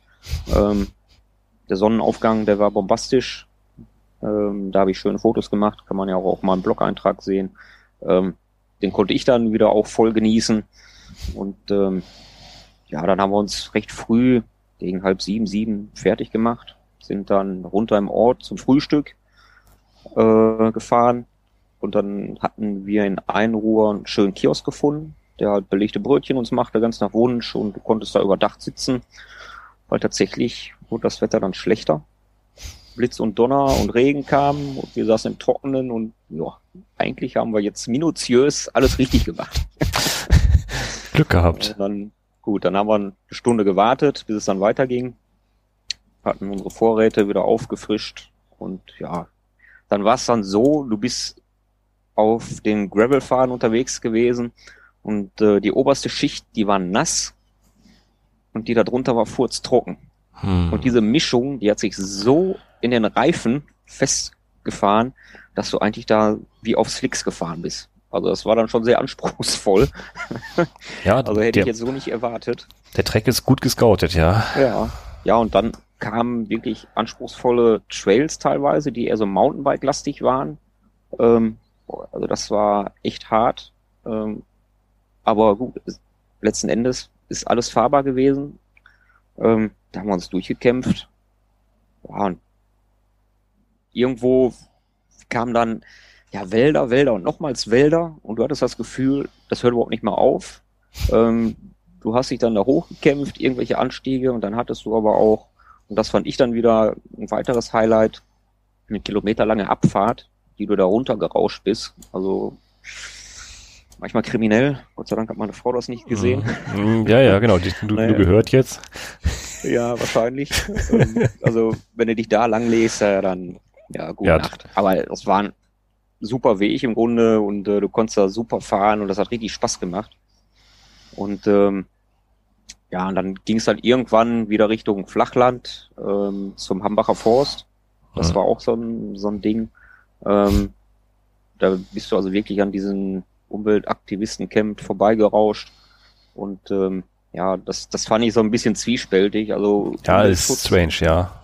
Definitiv immer aller Ehren wert und ähm, aber ich konnte es mir dann nicht verkneifen, nachdem ich den ganzen Müll da im Wald gesehen habe, dementsprechend halt auch äh, mal meinen Kommentar dazu loszulassen, weil ähm, da habe ich dann kein Verständnis mehr für. Also nee, das stimmt. Umwelt äh, schützen definitiv, aber Sperrmüll in Massen da abzuladen und dann sagen, ja, ich tue was für die Umwelt, Halleluja, ähm, mhm. sorry, also die sind für mich dann auch auf einem anderen Orbit gewesen.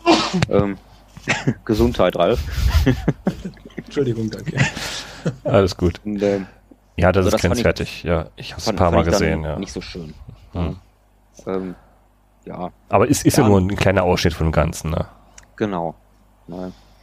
Nee, aber ansonsten, ähm, ja, Tankstellen unterwegs gesucht, weiter verpflegt und ähm, irgendwann sind wir dann abends wieder in Köln eingerollt. Äh, war eine tolle Tour, also wir hatten richtig Spaß. Äh, wir waren, glaube ich, ein ganz gutes Team. Und ähm, auch wenn der eine oder andere irgendwann zwischendurch mal so einen Hänger hatte, da hat keiner den anderen irgendwie äh, dann allein gelassen, sondern wir haben uns alle gegenseitig so ein bisschen auf Trab gehalten, weil ich hatte ja noch mal eine Panne, wie hätte es auch danach sein sollen. Das könnt ihr alle ähm, schön nachlesen auf seinem Blog. Ja, ja. da kann man, man kann es raushören. Man, man kann es man kann es im Text wirklich raushören, äh, wie du dich gefühlt hast. Ja, es war, sagen wir so, also zwei Tage vorher wollte ich nicht mehr auf Tubeless umrüsten. Hm. Das habe ich mittlerweile aber getan. genau, hättest du mal besser vorher gemacht, Mensch. Ja, aber du weißt, wenn das. Äh, ja, ja, mit neuem Gerät fährt man nicht direkt sowas. Nee, nee vollkommen eben. richtig. Nee. Aber ansonsten wirklich ähm, eine ganz tolle Sache, die die Jungs da ähm, vom Orbit auf die Beine gestellt haben. Eine ganz tolle Idee ähm, in der Corona-Zeit. Jeder kann das Ding fahren, wie er will, wann er will. Ähm, du musst es nicht auf Zeit fahren, wenn du da kein großen Anspruch hast, da irgendwo in die Rangliste zu kommen, ähm, ist natürlich durchaus interessant. Mhm. Der eine nimmt es sportlich, der andere so wie wir. Wir nehmen es mit Spaß und äh, machen ein Bikepacking-Ding draus, ähm, was sich auf solchen langen Strecken natürlich auch durchaus lohnt. Ähm, naja, also tolle Geschichte, hat uns sehr, sehr gut gefallen, muss ich sagen. Ja, also da könnte ihr halt das war die Kurzfassung. Die Langfassung ist nochmal auf, äh, auf Toms Blog. Sehr lesenswert. Also über Orbit 360 liest man eh nur verdammt viel Gutes. Also wer das noch nicht kennt, orbit360.cc oder einfach mal ein paar Folgen vorher nachhören. Da habe ich den Raphael, einen von den beiden äh, Erfindern des Orbit 360, also Raphael Albrecht und Bengt Stiller, haben das Ganze ins Leben gerufen. Ist eine super tolle Veranstaltung. Ein paar Tage gibt's den noch. Ich glaube, noch eine Woche könnt ihr den auch offiziell fahren, wenn ihr in die Wertung wollt. Wenn ihr es nicht wollt, pff, egal, ihr könnt den Track trotzdem noch fahren. Ist äh, feel free. Ähm, ihr könnt 16 verschiedene Tracks in jedem Bundesland, also 16 Tracks, 16 Bundesländer könnt ihr fahren. Äh, sind gescoutet von Locals, absolut fahrenswert. Also die, die Berichte, die man bis jetzt gelesen hat, sind durchweg zu 101 Prozent positiv, glaube ich. Das, äh, jeder findet es toll, was sie da auf Beine gestellt haben. Und man findet in jedem Bundesland ein Track, den man fahren kann. Äh, manche fahren ja auch alle Bundesländer ab. Ich glaube, gerade Matthias Fischer ist, glaube ich, gerade äh, ganz vorne mit dabei. Grüße ich, Matthias, äh, wenn du es gerade hörst. Ja, dich rufe ich diese Woche auch noch an für den nächsten Podcast, dass du auch mit dabei bist, ein bisschen von deinen Orbit 316 Erfahrungen sprichst. Äh, er hat ja das, was Tom gemacht hat, was schon eine Wahnsinnsleistung ist, so ein Orbit 360 überhaupt zu fahren, einzufahren mit so einer Länge und den Höhenmetern. Das hat der Martin nochmal getoppt, indem er, ich glaube, fast jeden Orbit gefahren ist. Ich ich weiß gar nicht wie viel, aber er ist, glaube ich, fast jeden Orbit gefahren, den es gibt, also 16 und äh, mit denen werden wir demnächst auch mal hier mit dabei haben. Aber die Hitze, das war schon wirklich der größte Feind jetzt in, ja. in dem Wochenende bei dir, ne? Also das war wirklich schon Hölle. Also ich bin nicht so hitzeempfindlich, also ähm, also unter normalen Umständen, ähm, normal, ich sage jetzt mal normale Fahrten für mhm. mich, äh, macht mir das weniger aus. Ähm, brauche halt immer, klar, meine Flüssigkeit, aber so macht es mir halt nichts. Aber das war jetzt schon wirklich, ähm, ja, noch eine Stufe drauf und äh, ich glaube 4000 Höhenmeter, ne, 4000, 3000. Irgendwie Der hat, glaube ich, glaub ich, knapp, knapp unter 4000, ja. Ja, irgendwie sowas, ja. Da ist das natürlich dann schon mal eine Stufe äh, ja. krasser, aber ja, in, in dem Moment ist es hart, unheimlich hart auch, aber ja, im Nachhinein, ja. Wovon kannst du erzählen? Von solchen Sachen. Auf jeden Fall, da kannst du Enkel letzten Endes doch Highlights. Ja. Auf jeden Fall. Und vor allem finde ich ja toll, dass es auch, auch jemanden gibt, der mal darüber erzählt, dass er nicht das ganze Race-Modus gefahren ist, sondern auch mal einfach nur, nur mal für Just for Fun, nur für den Spaß an der Freude fährt und mit seinen Kumpels das in zwei Tagen fährt. Auch ohne Wertung kann man Spaß an dem ganzen Ding haben. Das ist, glaube ich, so die Kernaussage. Es geht um den Spaß an der Sache. Einfach genau. nur am Leben. Ja, also die, die Tracks gibt's halt äh, bei Komoot. Genau. Ne? Ähm, was wir gemacht haben, ist dadurch, dass wir jetzt halt nicht den, den Race-Modus ge gehabt haben äh, oder gemacht haben, dass wir einfach ähm, für die Jungs gespendet haben, für die ganze Mühe, die sich, die sich die beiden da äh, aufgeladen haben. Und ähm, dann ist das für uns auch okay. Also das finde ich auch fair, da müssen jetzt nicht Unsummen sein, aber so ein paar Euro ähm, finde ich schon in Ordnung für so eine tolle ja. Sache. Ja, allein für die ganze Orga, die die hatten, äh, ja. betreiben der Webseite, zusammensuchen die ganze Informationen, die ganzen Locals natürlich auch, äh, auch finden. Das ist schon echt ja. Arbeit gewesen für die, ja. Das ist eine tolle Aktion. Beim viel Trinken haben wir, haben wir noch ein kleines Thema. Ähm, ich glaube, wir beide fahren die gleichen Trinkflaschen zufälligerweise. Also ich bin überhaupt begeistert davon. Ich, hast du die eigentlich auch dabei gehabt, das erste Mal? Die Fitlock-Flaschen? Also ich ähm, finde die toll. Die habe ich tatsächlich äh, nicht mitgenommen, weil die mir zu klein waren. Alles klar, ich hatte fast gedacht. Genau darauf wollte ich hinaus. Die das, 590 äh, Milliliter können bei der Entfernung schon ein bisschen knapp werden, ne? Ja. Also ich habe, was ich gemacht habe, auf deinen Tipp hin, ich habe mhm. mir probeweise die Tex Base geholt. Mhm. Und wie du gesagt hast, hinten an der Arschrakete, an unserer geliebten ja. Satteltasche, ja. an dem Riemen festgeklemmt. Mhm. Ähm, ich habe auch, wie du speziell sagtest, da eben nochmal so, so ein bisschen was eingelegt. Damit ein das nicht so genau. genau. Ähm, hat perfekt funktioniert. Ist super, ne? Also, also ich war auch begeistert. Hammer. Also die beiden, die haben auch geguckt, was hast du denn da? Wie hast du die Flasche denn da dran? Also hier, guck, zack. Ja. Ne, einmal nach hinten gegriffen, Flasche in der Hand. Ja. Und du findest das problemlos mit dem Magneten. Richtig. Die hast du sofort hinten wieder dran. Also das war echt ja. Äh, ja. ein sehr hilfreicher Tipp. Finde ich, ich echt super. Für solche ja, Touren noch so eine zweite Tech-Space holen und dann ja. bist du echt super versorgt. Ja, die sind super. Und wichtig, das Grip-Tape dazwischen einkleben, dann verdreht sich das auch nicht an den Riemen. Das ist super. Ja. Ich habe die auch in Rucksäcken, an den Satteltaschen dran. Das ist absolut klasse.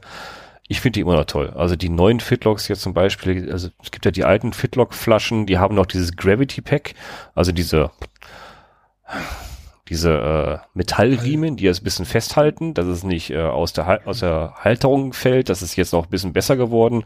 Also ich, und vor allem das Wichtigste finde ich den Deckel oben drauf bei den Flaschen. Ich, ja.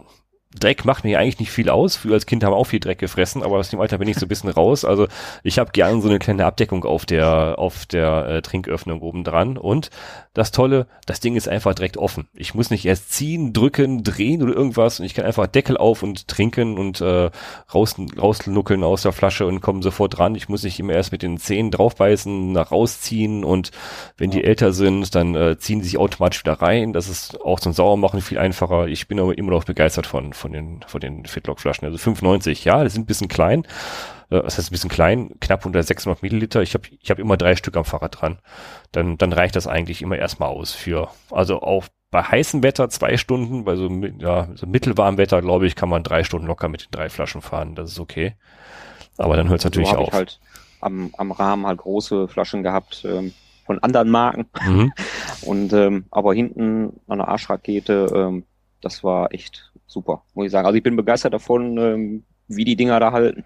Ja. Ich meine, wir fahren jetzt ja nicht hier so einen Kindergeburtstag ab, sondern wir ruckeln ja wirklich die Kisten darunter wie Oh ja.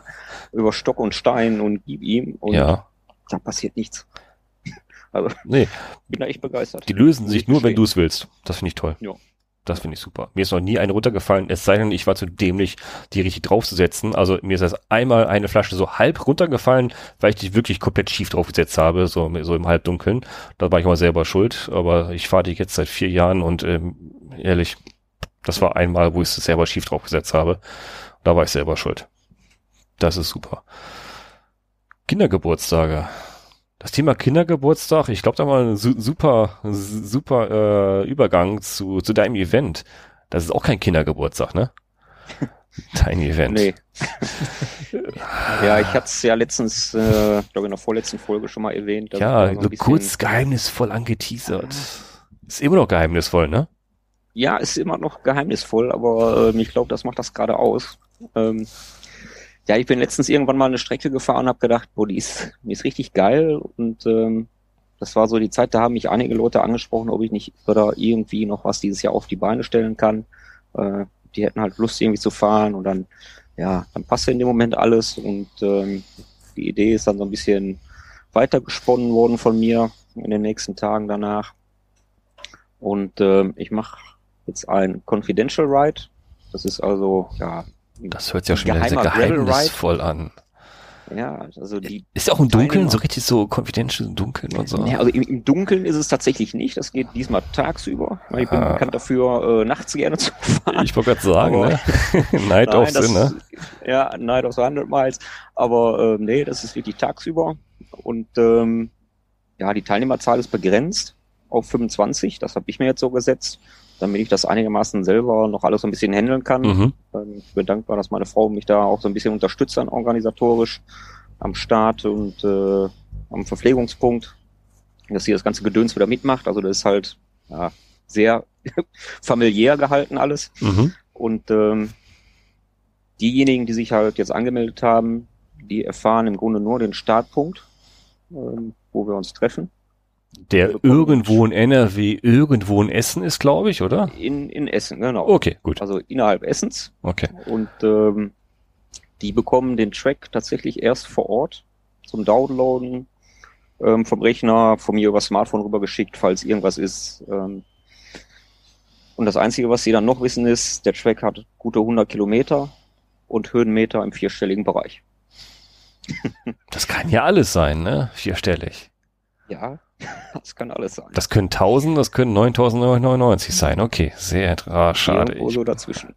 Also ich bin letzte Tage noch mal ein bisschen gescoutet und ähm, das waren dann nur so 39 Kilometer, die ich dann noch mal so abgeklappert Mhm. habe. Super geil, hat mir super gefallen, aber ich war fix und alle. Bei 39 Kilometern, super. Du machst den Fahrern richtig Mut. Du verstehst es, Ähm, den Mut zu machen. Ja, Du könntest Motivator werden. aber ich glaube, in dem Moment wird mich fast jeder da hassen. Das ist doch eigentlich die, die Haupt, äh, eigentlich das Hauptziel, oder? Die ersten 80 Kilometer werden sie Genau. sich hassen, die nächsten 20 werden sagen, boah, super, das hat so viel Spaß gemacht. Ja, also darauf wird es dann hinauslaufen. Also irgendwann kommt der Versorgungspunkt, ähm, da können dann alle nochmal fluchen und danach wird es ein bisschen einfacher. Also es gibt auch einen. Versorgungspunkt unterwegs. Genau. Also ich habe da Okay. einen Verpflegungspunkt eingebaut, Mhm. ähm, passt wunderbar, ziemlich genau auf der Hälfte der Strecke. Ähm, das ist jetzt auch kein Geheimnis, macht man ja so ungefähr. Das Genau. passte gut, was ich mir da ausgesucht habe. Und ähm, ja, kann jeder mal durchatmen, was trinken, gibt was zu essen und ähm, ja, dann geht's halt auf die zweite Hälfte. Ist ja, ein schöner Zickzackkurs, sagen wir es so. Und vielleicht gibt's da noch so ein, zwei Gimmicks, ähm, die kann ich jetzt allerdings noch nicht verraten, da bin ich noch am Arbeiten. Ähm, aber letzten Endes, ich glaube, das ist eine schöne Sache. Wir starten ähm, auch so ein bisschen Corona-konform, so in zeitlich versetzten Abständen. So 25 Teilnehmer innerhalb von einer halben Stunde. Mhm. Ähm, dass wir da halt auch kein Windschattenfahren machen, weil es geht halt auch über Asphalt. Das ist so ein, so ein Ding, das habe ich immer wieder festgestellt auf Veranstaltungen, dass die Leute auch gerne mal einfach so ein bisschen was zum Rollen haben, Mhm. ohne jetzt mal so durchgerüttelt zu werden. Ja, muss man zwischendurch mal haben, ne? Ja. So, und ähm, deswegen, das ist so ein bisschen so für Asphalt-Junkies zwischendurch, ähm, die gerne mal einfach rollen lassen oder einfach mal so Speed geben. Ähm, ich glaube, das ist eine ganz gute Mischung. Aber auch wirklich feinster Schotter, Gravelpfade, Trampelpfade, anspruchsvoll, hoch, runter. Ja, und da sind eine Handvoll Plätze noch frei. Ich wollte es gerade fragen, sind noch, ist noch was frei überhaupt? Das machst allen mundfressig, die nicht angemeldet sind, sagen, wow, ich muss da mitmachen, jetzt kommen 80 Leute. Das könnte durchaus noch passieren. Also ich, meine Erfahrung sagt mir, die kommen immer erst alle kurz vor Schluss. also sind wirklich nur noch eine Handvoll von den 25 über. Kann man sich äh, dann ausmalen, wie viel. Ähm, hm. Also ich denke mal, die, die kriege ich halt auch voll. So. Okay. Die Leute werden Spaß haben. Ähm, sind einige bekannte Leute dabei, die da mitfahren, die ich halt kenne. Und ähm, ja, es ist halt so ein, irgendwie so ein kleines, intimes Familiending, aber da kann auch jeder mitfahren, wenn er noch einen Platz ergattert. Ich bin leider im Urlaub. Ich ärgere mich jetzt noch. Äh, Frau hört gerade nicht zu. Nee, ich ärgere mich ja. ja, was soll ich sagen? Ah, Mist. Ist mal wieder vor der Haustür, weißt du? Ne? Bitte? Wann Für ein altes nochmal? Ich, ich suche das Datum gerade, ich habe noch nicht 12. Gefunden. September. Puh, das, da heiratet meine Schwester, kein Witz. Ah. ja, und? Mal dann. Aber du kannst am okay. 19. dann zu mir kommen. Äh, 100 Kilometer ja, bis zu dir wird knapp. Ich nicht, weil ich am 20. selber schon wieder irgendwo beim Euregio Gravel Ride unterwegs bin. ist er da wieder am 20.? Ja. Der Euregio, der ist doch hier Grenze Deutschland-Holland, oder? Genau. Verdammt. Den habe ich gar nicht auf dem Schirm gehabt. 20.09. Danke für den Tipp. Gut, dass wir darüber gesprochen haben. Ich habe ja. da noch vor ein paar Wochen was gesehen gehabt. Meld dich an. Du sagst es noch. Verdammt, da habe ich Urlaub. Das ist toll. Da habe ich sogar von... Vielleicht habe ich da Zeit. Ich gucke um die Ecke, Frau hört nicht zu. Vielleicht habe ich da Zeit.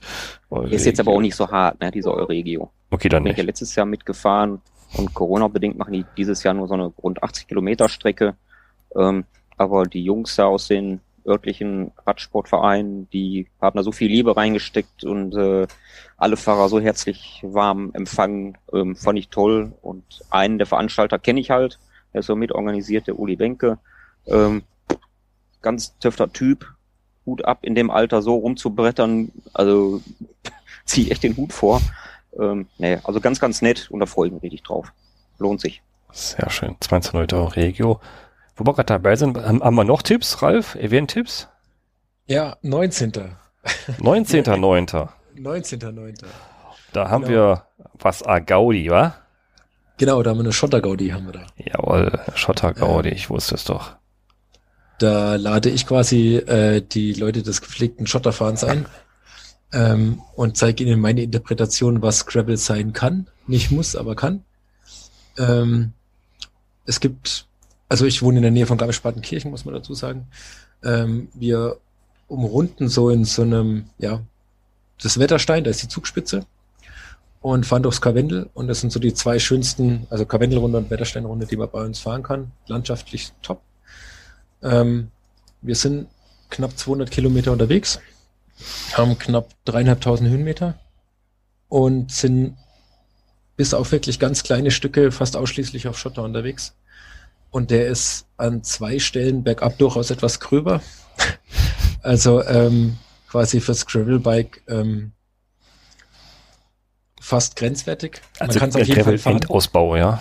Genau, also bis jetzt ist, glaube ich, jeder runtergefahren, außer der, der geschoben hat. Ähm, Oder runtergefallen ist. Mm, vielleicht. nee, aber ähm, ist wirklich alles fahrbar und ähm, wenn man sich nicht sicher ist, dann schiebt man halt die zwei, drei Minuten. Ähm, aber es ist eine wunderschöne Runde. Ähm, man kann sie in einem Rutsch fahren, man kann sie natürlich auch wie alles andere in äh, zwei Tagen fahren. Ähm, wer da Lust und Laune drauf hat, ähm, bei Facebook, ich weiß nicht, ob du es nachher noch flinken kannst. Natürlich. Ähm, ich mache einen Link auf die Facebook-Veranstaltung. Und wir starten in der Früh um 7.30 ähm, wenn der Nebel noch im Moos liegt und vom Nebel in die aufgehende Sonne und wenn alles gut geht, dann sind wir beim Sonnenaufgang schon im ersten Anstieg. Und bei Sonnenuntergang im letzten Abfahrt. Ich glaube, es wird ziemlich dunkel, bis wir nach Hause kommen. okay. hört sich gut an. Ja, also die, ähm, wir, wir starten immer so 37 und ähm, ich glaube, die schnellsten waren immer so um, ich glaube, um kurz 19 Uhr oder 19.30 Uhr war der schnellste da und da das Großteil kam immer so 20 Uhr bis 22 Uhr. Gaudi. Zweimal gab es die schon und zweimal war ich letzter. das Veranstalter ist immer letzter, oder? Einer muss einen Besenwagen machen. Das erste Mal war, war ungeplant und das zweite Mal war dann gewollt.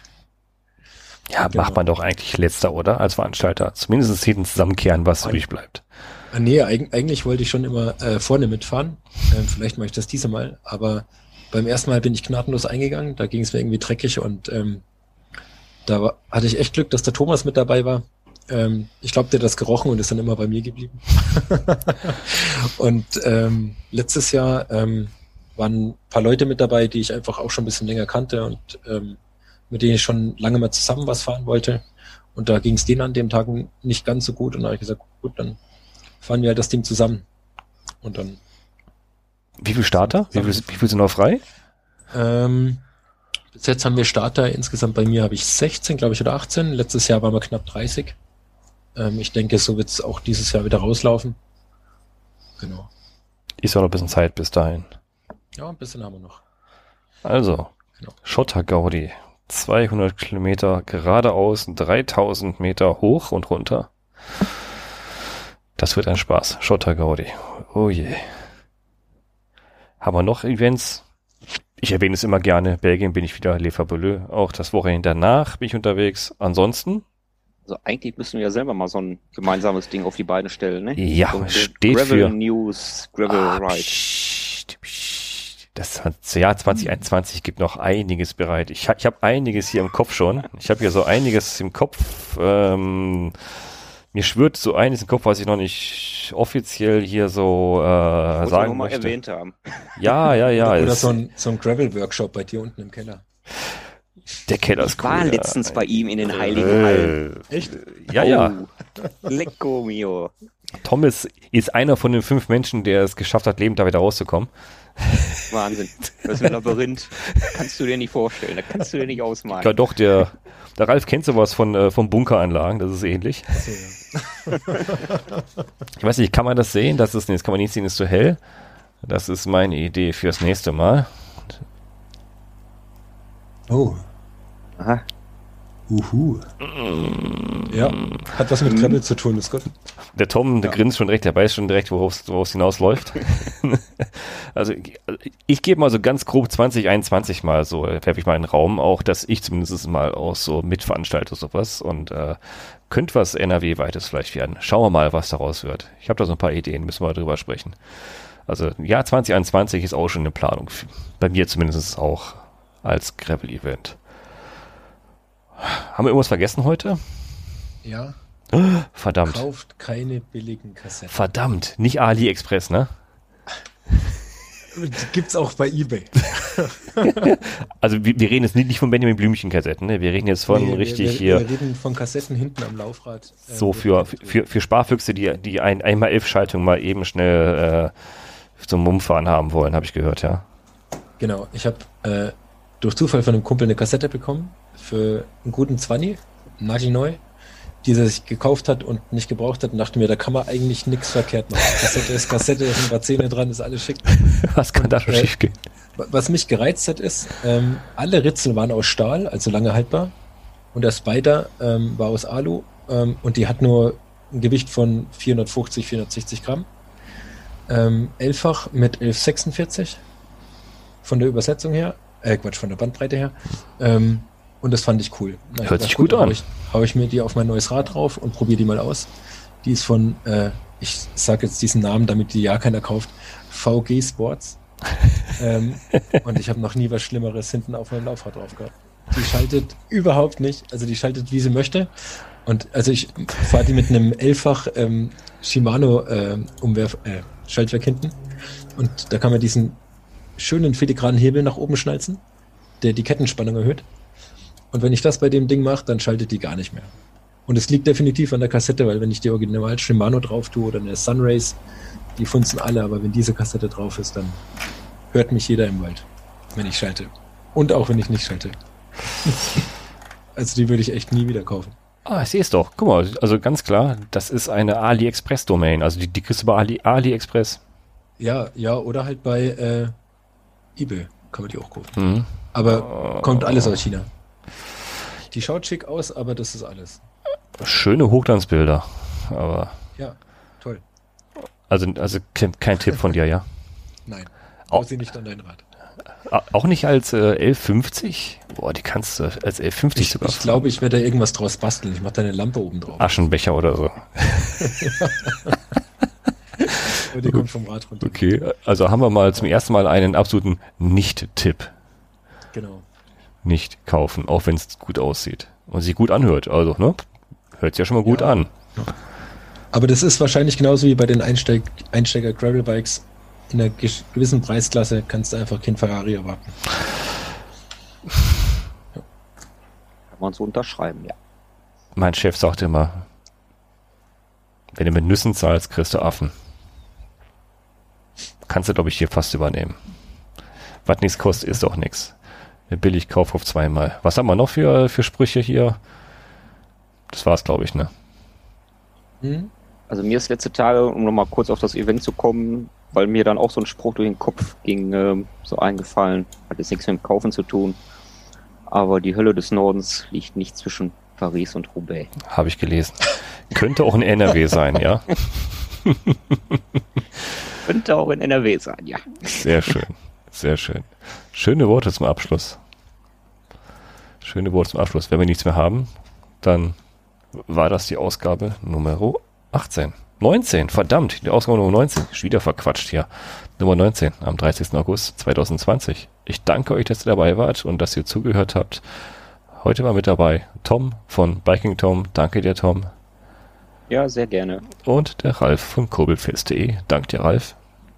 Vielen Dank, schön war's. Und ich war's mal wieder, Pascal von gräbenews.de. Danke fürs Zuhören, danke für eure Kommentare. Ihr könnt uns abonnieren auf allen gängigen Plattformen, wo ihr äh, Podcasts abonnieren könnt, sei es iTunes, Podimo, Audio, Audio Now, in Pocket Cast. Wir sind überall, selbst bei dummerweise bei Stoppy, äh, Spotify äh, zu finden. Also überall könnt ihr uns hören und gebt uns reichlich Kommentare zu dem, was wir hier ablassen. Wenn wir irgendeinen Blödsinn erzählen, dann berichtet uns, wenn wir was Tolles erzählen, dann sagt uns, wie toll das ist, dann wissen wir auch, dass ihr uns zuhört und dass wir das Richtige hier erzählen. Bis jetzt mal alles positiv. Danke fürs Zuhören, bis zum nächsten Mal. Ciao.